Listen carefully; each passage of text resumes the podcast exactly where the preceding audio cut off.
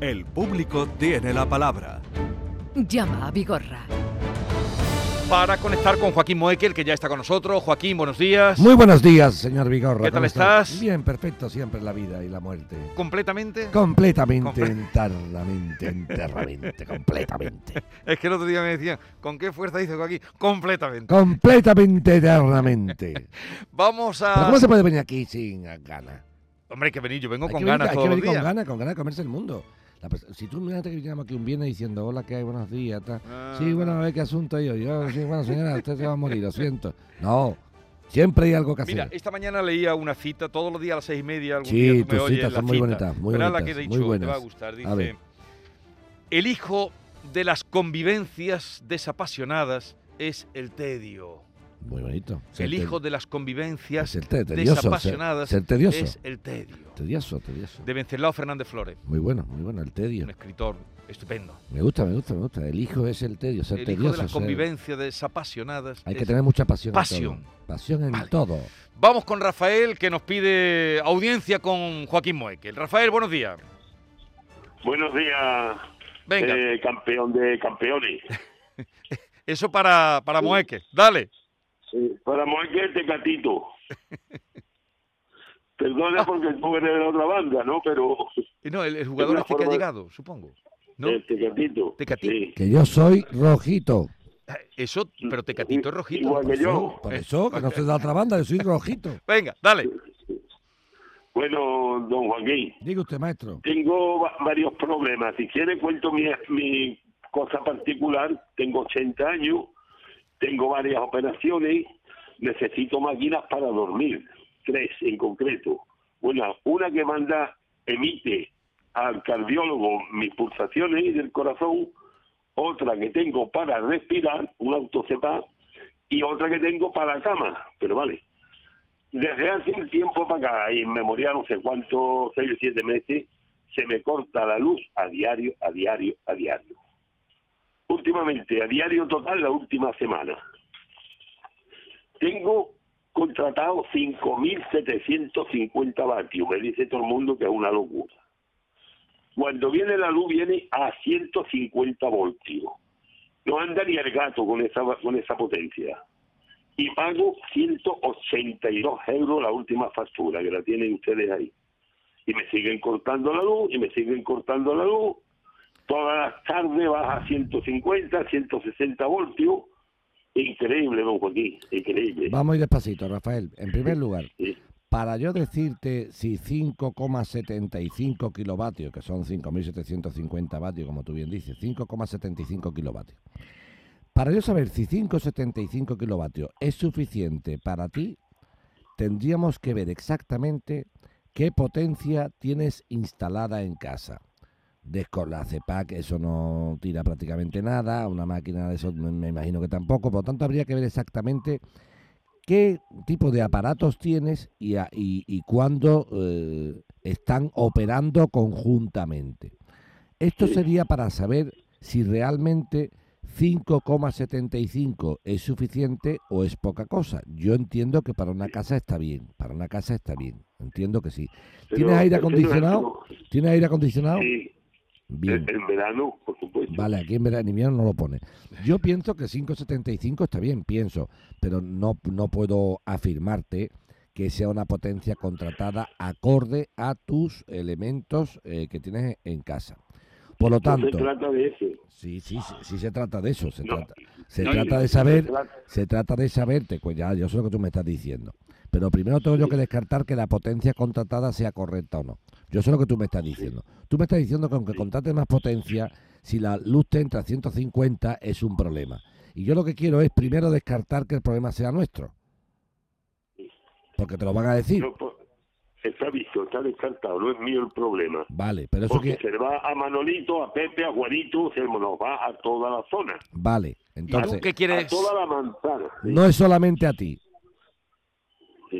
Que no es solamente que a ti, que ¿no? va. Vale, Eh, entonces- Que va, que va. ¿Y tú, qué es lo que quieres va. que te que mire? Endesa, lo que quiere es que Endesa vea exactamente el, el fluido eléctrico que manda a esa zona donde vive Rafael. Cuando entra la electricidad a Vigorra, entra a una potencia muy corta, Sí. que hace que no tenga suficiente tirón como para que pueda soportar ah, Vale. el suministro de esa manzana. Vale. Entonces él dice, no es cuestión de que yo contrate Más. superiores kilovatios, porque con 5,75 Está, está, está, bien, está por encima, sí, vamos, sino, de la que, media. sino de que Endesa, cuando llega la luz a ese punto, llegue, a un, llegue en condiciones y no a una corriente tan floja que no pueda eh, soportar el consumo de esa, de esa vivienda. Es lo que está diciendo Rafael. Por tanto, la gestión será una gestión de carácter llamadita Endesa, A tuya, Endesa, que tú eres hombre Endesa. Venga, vamos a llamar a Endesa Rafael a ver cómo podemos, a ver qué nos dicen. Endesa, dale un poquito de caña a mi alma para que pueda tener luz mi. Rafael y mi bloque Jesús, un momentito, Jesús. Dime. Un momentito, por favor. Sí, La cuestión de la potencia la tengo resuelta, eso Sí. lo sé yo. Tengo mm, domotizar varios aparatos en mi casa, lo Sí. sé todo. Lo que nos pasa a todos los vecinos es de Endesa. sí, por eso Por que... las noches, a, par- a partir de las cuatro y media o las cinco, empieza a descender el voltaje. Eso, eso es lo que Y a, la- a las seis se corta. Llamamos cada alguno, porque este es un barrio de octogenarios semi-analfabetos, y llamamos a alguno como yo, que tengo 400 llamadas, nos dice, sí, a las 18.22 se repone el, el fusible. ¿Usted cree, por favor, Vale. que se pueden esperar tres horas para cambiar un fusible? Mira, que eh, tenemos el Ra- Rafael, me encargo de llamar a Endesa y, y a ver qué me dicen. No echamos en, en saco roto tu, tu llamada, ¿vale, Rafael? Venga, gracias. Venga. Muchas gracias. O- Venga, un, abrazo. ¿Y quién va a ganar el de mañana? El que, el que sea más bueno, como juegue este gatito, estáis perdidos. Vale. Es broma, no soy fanático. Adiós. No soy fanático. Adiós, Adiós, adiós, adiós. adiós. Eh, vamos, pero si todavía no ha jugado aquí Tecatito, no, ¿no? no saque la bicha. Pero que todavía no, no ha jugado Tecatito, todavía no se ha visto jugar. Por eso dice, como juegue. Sí, vale. Diego, como juegue bien. Claro. Vale. Diego, buenos días. Hola, buenos días. Venga, dale. Pues mire, eh, le, le comento. Antes que nada, agradecer al señor Moekel y al señor Vigorra atender esta llamada que quiero pronunciarme. Venga. Venga, vamos a ver, mira. Actualmente, eh, le comento, yo lo- le mandé la documentación para que os pongáis al día. Eh, he recibido una notificación del Ayuntamiento de Sevilla, en el cual, de la agencia tributaria, en el cual me indica aquí eh, un concepto de tasa de extinción de incendio. Bien, eh, todo esto viene referente a que yo actualmente soy el presidente de la comunidad de mi bloque. Eh, entonces, hace, hace un par de años, en el año 2020, eh, tuvimos eh, la actuación de los bomberos de Sevilla, mm, dirigido por, por una llamada que yo hice a consecuencia de ser el presidente del bloque y que los vecinos me indicaron ya que había unas lamas de un de un eh, eh, de, de nuestro edificio, pero no de una ventana, sino de un embellecedor Hmm, en el cual ese día hubo una tromba impresionante de agua y de viento. Bien. ¿Qué quiere decir? Eh, mm, mm, de hecho, inclusive el, el- nuestra nuestro seguro cubrió lo que es eh, eh, bueno la, la, la partida y, y la reposición de estas mismas lamas. Curiosamente, ya que Sí. los seguros siempre ponen mucho mucho impedimento en esta. O sea, ellos marcaron la medida de tanto del aire como del agua pero me encuentro actualmente hace una semana, no más, que he recibido esta carta, esta notificación indicándome de que hay que ingresar 115,07 debido, y me pone aquí observaciones, liquidación resultante según información facilitada por los servicios de extinción de incendios. Entonces, mi pregunta es la siguiente.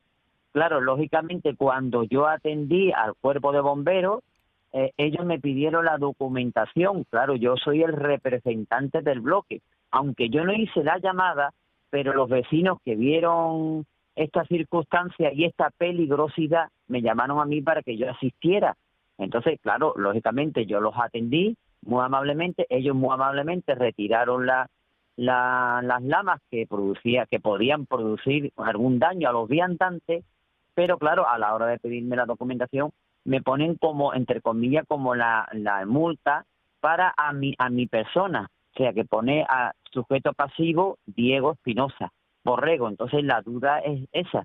Yo esto me viene a mí como a, a título personal. Bueno, Y es la pregunta que le quiero mandar al señor Muekel. Pues muy sencillo, don Diego. La- lo que hay que hacer ahora mismo es hablar con la administración de finca del bloque del edificio de este donde usted vive, la avenida que sea, y Sí. decirle al señor administrador que la comunidad tiene que pagar algo así como 115,07 céntimos, que es un servicio que se ha hecho a la comunidad, y ya está.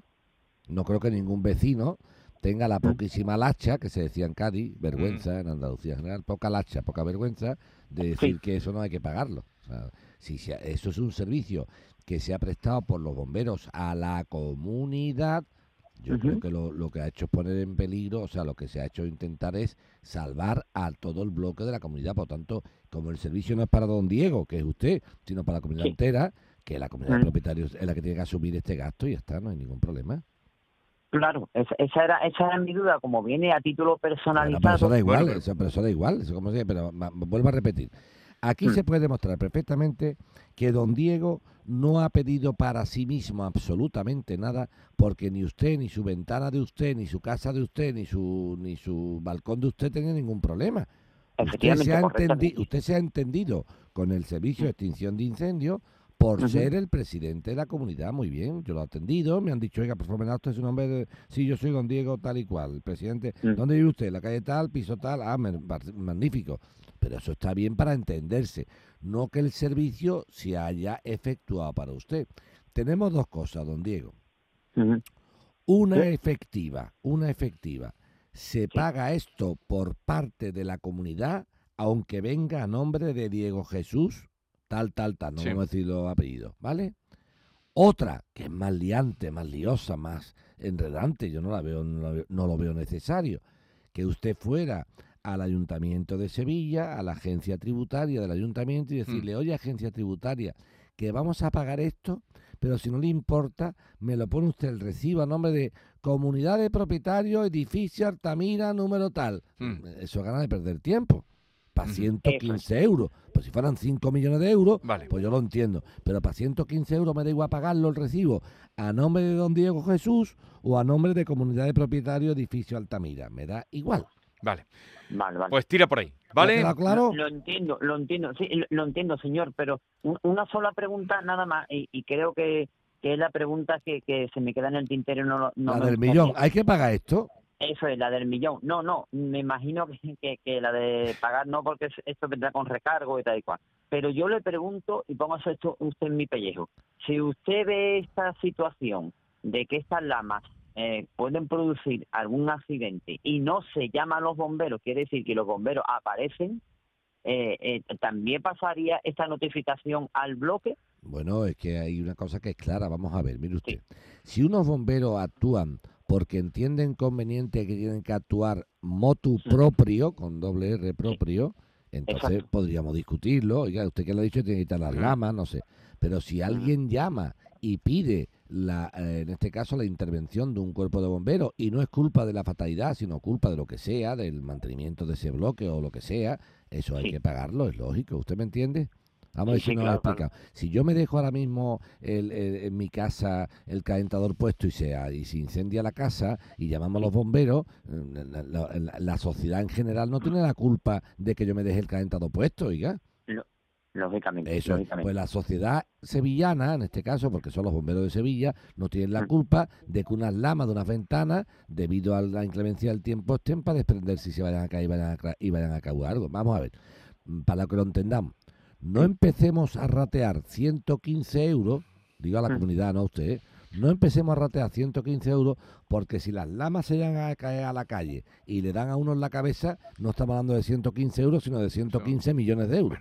sí, Pues, sí, sí, venga, correcto. ¿Me ha venga, pues, claro? Sí, sí, clarísimo, venga, clarísimo. pues nada, Diego, inténtalo por ahí y seguro que será la manera de solucionarlo. Rafael, buenos días. Buenos días. Venga, dale. Bueno, mira, el caso es que um, nos pasó que en noviembre del 2020 fallece mi suegra, ¿vale? Entonces, los hijos, que son los herederos, mi mujer y el hermano, mm, antes de aceptar la herencia, con todos los trámites ya hechos, van a, a Hacienda y requieren si tenía alguna deuda. Y efectivamente le sale una deuda de 1.760 euros, que, que viene en el documento que le mandé. Ellos la pagan en el banco, la liquidan, liquidan todos los deudas que tiene, aceptan la herencia. Y después, posteriormente a haber aceptado la herencia, Hacienda le requiere otra deuda de otro ejercicio posterior. Entonces yo quería saber si eso es eh, eh, legal o no, porque se siente indefenso, porque claro, para acercar la deuda, la herencia, tienes que saber la cantidad de la deuda. Si después de acercarla te vienen con otra deuda, a lo mejor es un problema, ¿no? Bueno, pues mira, la pregunta tuya está muy bien hecha, Rafael. A ver. Vamos a ver. Efectivamente, eh, tu mujer y tu cuñado tenían derecho a aceptar la herencia de tu suegra o no aceptarla, o aceptarla, como se llama, a beneficio de inventario.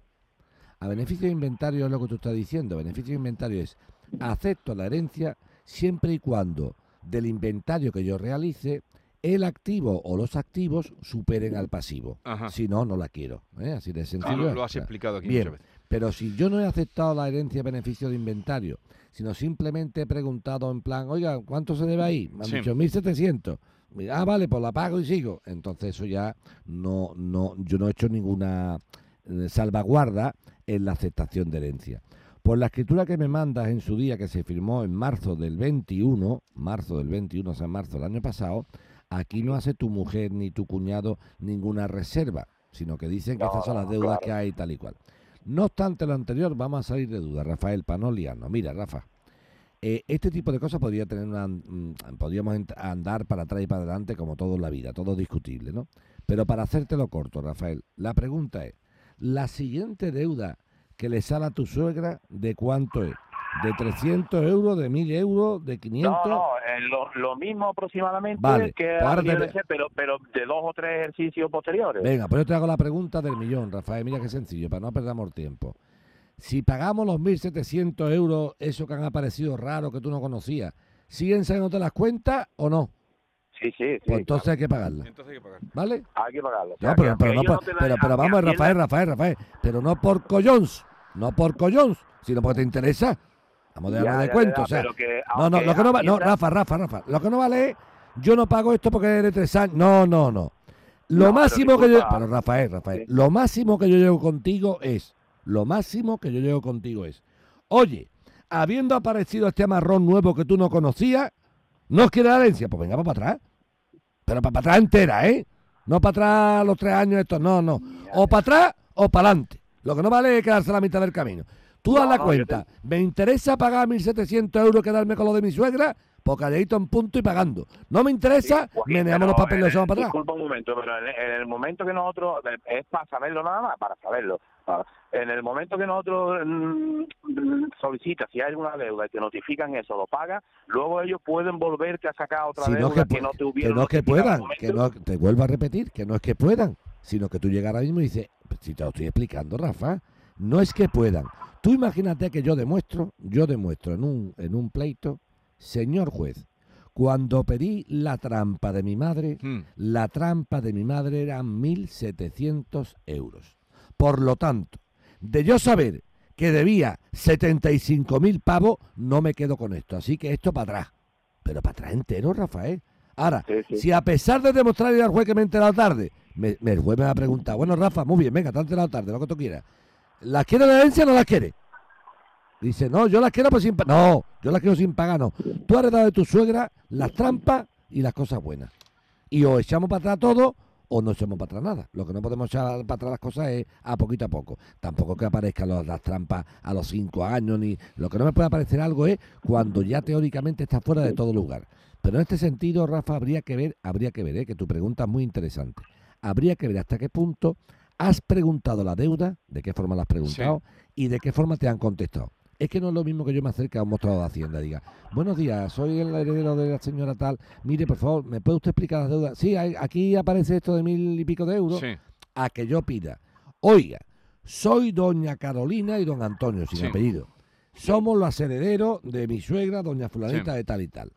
Antes de aceptar la herencia de mi suegra, perdón, de mi madre, queremos saber la deuda existente para tenernos... la- Si después de este escrito tan escrito. tal me contestan, ya lo otro sería discutible. Ahora, llegar al mostrador, Ya, ya, ¿qué se debe ahí? Y ahora aparece otra cosa, Ya, no. Pues ya sirve también de ejemplo para todo el mundo. A ver si nos da tiempo a escuchar a Nicolás de Málaga. Buenos días, Nicolás. Hola, buenos días, don ¿Qué, Jesús. qué te pasa a ti, hombre? Pues nada, aquí tengo un problemilla con los animales de granja en zona urbana. Uf, animales de granja. Venga, dale. Bueno, eh, buenos días, don Joaquín. Eh, vamos a ver, mira, mi tema es el siguiente. Nosotros llevamos 13 años viviendo en una zona residencial urbana y en los últimos cuatro años pues tenemos un problemilla con un vecino con el tema de animales de granja. Sí. Eh, nosotros hemos hecho, ahí tiene usted la documentación adjunta, hemos hecho varios escritos al ayuntamiento de Sierra Yegua, le he mandado también la ordenanza municipal en su artículo 21, pues redacta expresamente eh, que los animales de granja, como usted puede ver, pues en su página 4 aparece ese aspecto. Y después también hemos mandado un escrito a Junta Andalucía Bienestar Familiar, y el cual nos remite, eh, como usted puede apreciar en ese documento, nos remite al ayuntamiento el expediente. Entonces, a partir de aquí, eh, este hombre ya pues ha puesto en un plan porque tenemos un pleito previo sobre un sobre una pared que se ha desplazado de mi, de mi terreno tras una construcción ilegal que ha realizado sin proyecto ni licencia ni nada. Entonces este hombre está en un plan hostiga, de hostigación, de intimidación hacia nosotros, a nuestra familia ya me ha mandado a la Guardia Civil, me ha denunciado no sé por qué, ya iré a juzgado, no sé por qué, y, y nos siga con los gallos, y con los gallos, y con los gallos, en fin. Entonces, pues, no sé qué hacer. ¿Y tú Yo qué quieres no saber? qué A hacer. ver, ¿qué te puede No, decir? en, primer lugar, el, artículo 21 de la normativa del ayuntamiento es de lo más ambiguo que yo he leído nunca, porque vamos a leer, dice, la cría doméstica de aves de corral, conejos, palomos y otros domicilios particulares quedará condicionada a que las circunstancias de su alojamiento, la adecuación de las instalaciones y el número de animales lo permitan. Bueno, eso, eso y nada es lo mismo. Eh, o sea que a es muy subjetivo. O sea que si yo entiendo que si me caben y que lo- y, mm, quién dice que lo permitan, quién ha dicho si son, o sea, te- primer tema, ¿tenemos algún informe sanitario veterinario de que la cría doméstica de esas aves de corral o esos palomos o gallos en ese domicilio particular no tiene adecuadas las instalaciones y el número de animales que lo permitan? Porque la ordenanza no dice que no puedan estar. Dice no pueden estar si no lo permiten las condiciones. Y yo digo, sí, sí, es que en mi casa hay condiciones suficientes para eso. ¿Qué pasa? ¿Quién dice, quién dice que no? Por lo tanto, lo primero que hay que hacer es conseguir, querido Nicolás, Sí. un informe veterinario sanitario municipal, y si no municipal, búscate uno de fuera, porque municipalmente a lo mejor no, te lo, no lo encuentras, donde sanitariamente, desde un punto de vista veterinario animal, digan que la cría que está llevando a cabo este señor de eh, aves de corral, conejos y otro tipo de palomos y tal, no están adecuadas en su domicilio para el número de animales que tiene. Porque si no es una cosa totalmente ambigua. ¿Quién dice si está adecuada o no está adecuada? ¿Tú? ¿Lo dices? ¿Tú crees que no está adecuada? ¿Y si yo creo que está adecuado? Bueno, ¿Entiendes? entonces que se haga con ese informe. Primero, un informe veterinario Mira. de que no hay adecuación suficiente para la cría de animales domésticos en la casa del vecino denunciado. Bueno, hazte con ese informe, nos lo mandas y ya te podrá orientar eh, Joaquín Moe. Que, eh, Joaquín Moe, que buen fin de semana. Buen fin de semana. Y pásalo muy bien en Bilbao. En Bilbo, Bilbo. Adiós. Esta es La Mañana de Andalucía con Jesús Vigorra. Canal Sur Radio.